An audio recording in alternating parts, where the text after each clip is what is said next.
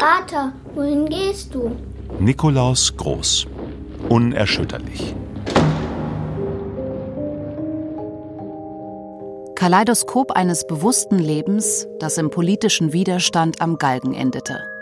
In der gnadenlosen und menschenverachtenden Zeit des Dritten Reiches. Wenn wir heute nicht unser Leben einsetzen, wie wollen wir dann vor Gott und unserem Gewissen einmal bestehen? Die Erinnerung an Nikolaus Groß ist untrennbar verbunden mit der Erinnerung an das Ende der Weimarer Republik und die Zeit der nationalsozialistischen Diktatur in Deutschland. Hatte er zuerst vor den Gefahren des Kommunismus gewarnt, so spürte er seit dem Ende der 20er Jahre, früher als viele andere, dass die größere Bedrohung vom Nationalsozialismus ausging. Schon früh erkannte er den zutiefst unchristlichen und unmenschlichen Charakter dieser Bewegung.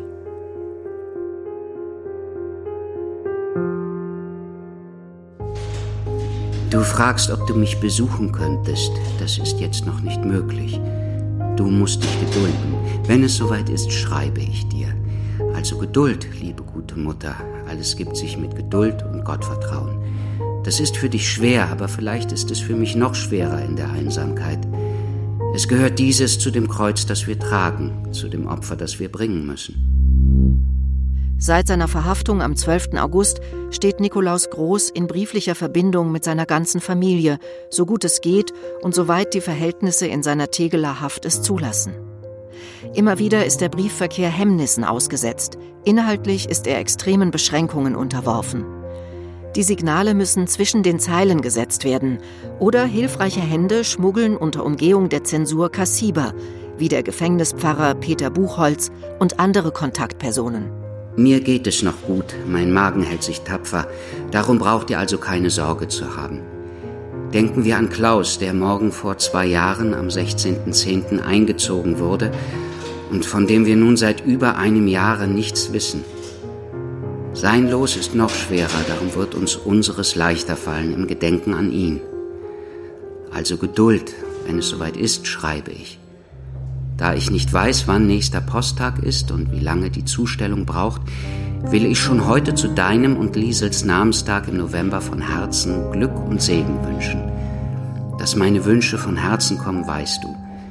Und dass ich dich immerfort mit meinem Gebet begleite, brauche ich nicht besonders zu sagen.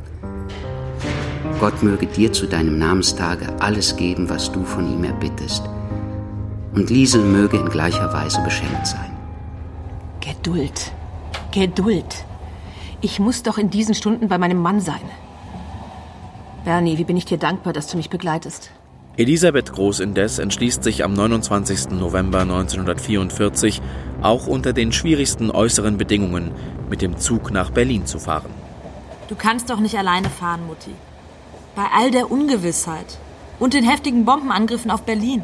Das ist doch gefährlich. Ich will alles tun, Vati zu besuchen.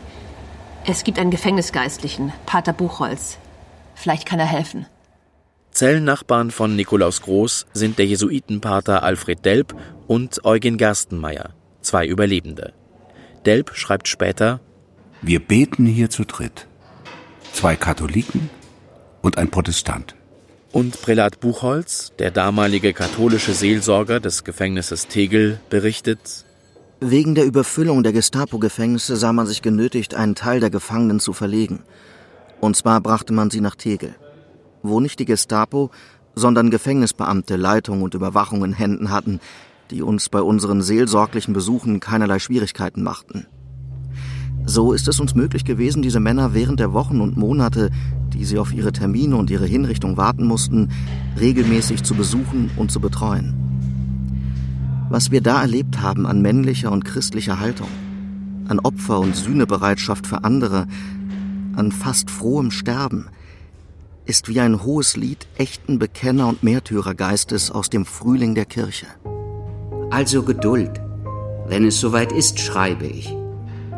Dass ich dich immerfort mit meinem Gebet begleite, brauche ich nicht besonders zu sagen. Gott möge dir alles geben, was du von ihm erbittest.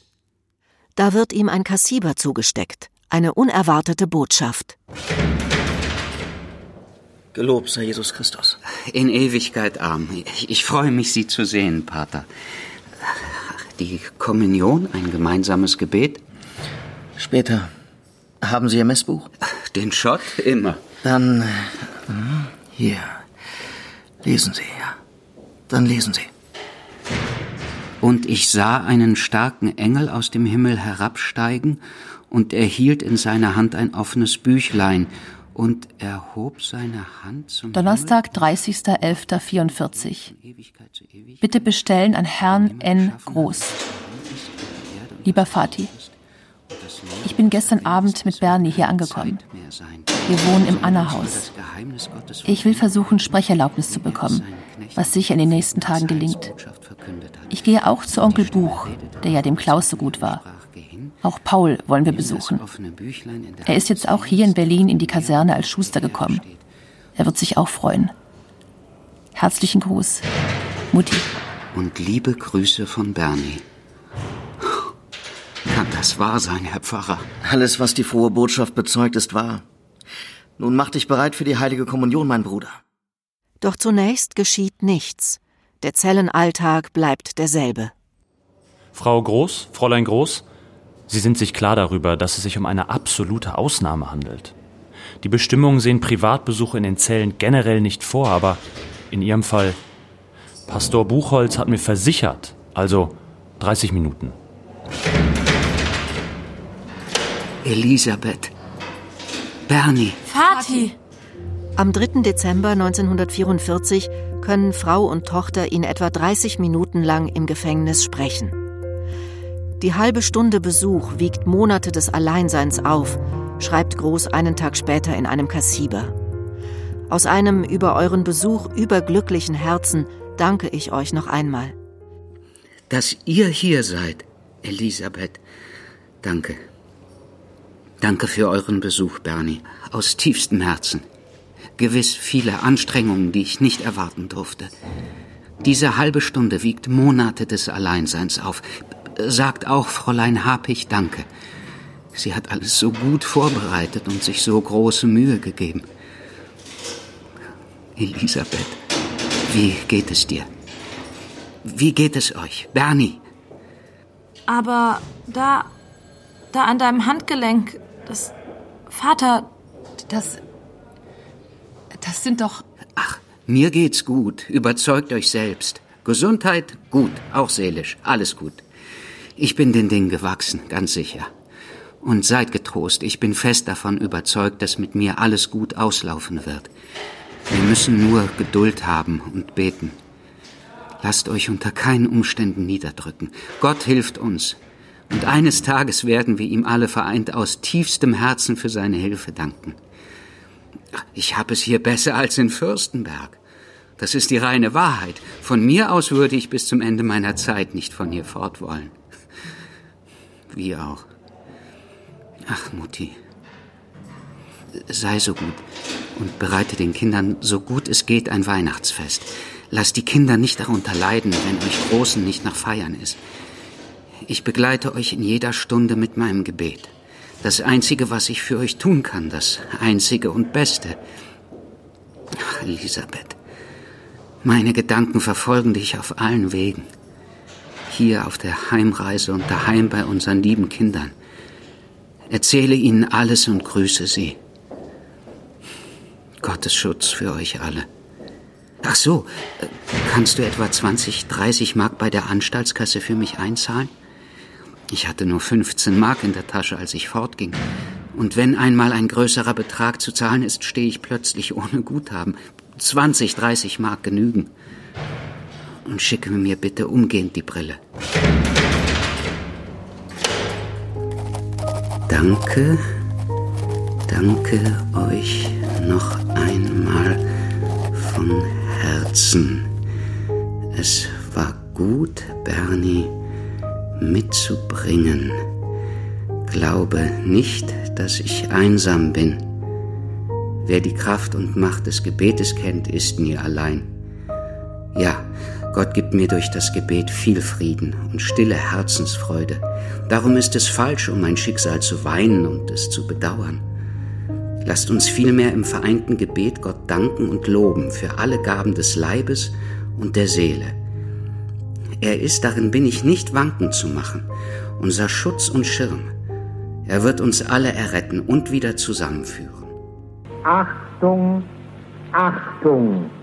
Hier ist der Befehlsstand der ersten Flakdivision Berlin. Die gemeldeten Bomberverbände befinden sich im Raum. Hilf Maria, es ist Zeit. Hilf Mutter der Barmherzigkeit. Hilf Maria, es ist Zeit. Hilf Mutter der Barmherzigkeit. Hilf Maria, es ist Zeit. Auch jetzt verlässt die Ehefrau Berlin nicht, sondern bemüht sich um eine weitere Sprecherlaubnis. So erlebt sie am 5. Dezember 1944 im Luftschutzkeller des Gefängnisses Tegel einen schweren Luftangriff, der Teile des Gefängnisses zerstört jedoch den Zellentrakt im Wesentlichen verschont. Marianne Hapich, Sozialarbeiterin am Berliner Hedwigs Krankenhaus und Überbringerin geheimer Nachrichten für die Gefangenen und ihre Angehörigen. Da fing plötzlich die rheinische Frau an zu beten. Erst leise, dann immer lauter. Hilf, Maria, es ist Zeit. Hilf, Mutter der Barmherzigkeit. Immer wieder hörten wir diese schlichten Worte, wunderbar beruhigend in dem Lärm und der Not um uns und in uns. Elisabeth und Tochter Bernie bleiben verschont. Auch Nikolaus Groß überlebt den verheerenden Angriff in seiner Zelle mit gefesselten Händen und Füßen. Immer in der Annahme, jeder Tag könne sein letzter sein, schreibt er der Familie am ersten Adventssonntag einen letzten Brief. Berlin-Tegel, den 3.12.44. Herzliebste Frau und Mutter, Ihr lieben guten Sieben, ja, alle will ich in diesen Brief einbeziehen, alle sieben, auch den Klaus. Es soll mein Weihnachtsgruß sein, denn wenn euch dieser Brief erreicht, wird das Fest unmittelbar vor der Türe stehen. Es wird zum ersten Male ein Fest ohne den Vater sein. Gerne möchte ich an diesem Tage mit euch zusammen sein, euch in die Augen sehen, euch liebend und dankend die Hände drücken, euch alle an mich nehmen. Glaubet mir, dass ich mit innigster Teilnahme bei eurer Feier dabei sein werde. Weihnachten, das Fest der Liebe und des Kindes, wird mich mit nur noch größerer Ergriffenheit an euch, an dich, gute liebe Mutter, an alle die Kinder denken lassen. Ja, was auch geschehen mag, was wir erleiden oder worüber wir uns freuen. Es sei alles zur Ehre Gottes. Und unser guter Wille, der uns den Frieden bringt, den Frieden des Herzens, den Frieden Gottes, soll darin bestehen, dass wir Gottes Willen tun. Viele und liebe Grüße noch einmal dir, herzliebe Lisbeth, allen Kindern und guten Menschen, Vater. Allerherzlichsten Dank für Mutters und Bernies Besuch. Die Freude ist in Worten nicht zu fassen. Ich werde euch diese Guttat nicht vergessen und noch lange von diesen Augenblicken zehren. Vielen und innigen Dank. Kassiber vom 4.12.44. Heute früh erhielt ich viel Post. Allen, allen herzlichen und innigen Dank. Wie gut sind doch die Kinder und die Freunde. Sie vergessen uns nicht. Liebste Mutti, besonders innigen und treuen Dank an dich. Ich bete für dich immerfort, Vater. Eine zweite Sprecherlaubnis erhielt Elisabeth Groß nicht und in einem Gespräch mit dem Pflichtverteidiger konnte sie keine inhaltlichen Aufschlüsse über das bevorstehende Verfahren gewinnen. Konfrontiert mit seiner Honorarforderung kehrte Elisabeth Groß am 8. Dezember nach Niederwenigern zurück. Dorthin war sie mit einem Teil der Familie ausgewichen, um den fortgesetzten Bombenangriffen auf Köln zu entgehen.